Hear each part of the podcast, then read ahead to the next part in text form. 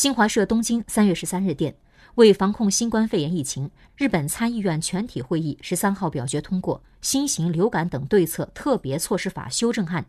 在二零一三年实施的相关法案基础上，增加了新冠肺炎相关内容。修正后的法案十四号开始实施。新型流感等对策特别措施法修正案的通过，意味着日本首相可以根据新冠肺炎疫情的传播情况，随时发布紧急事态宣言，宣布国家进入紧急状态。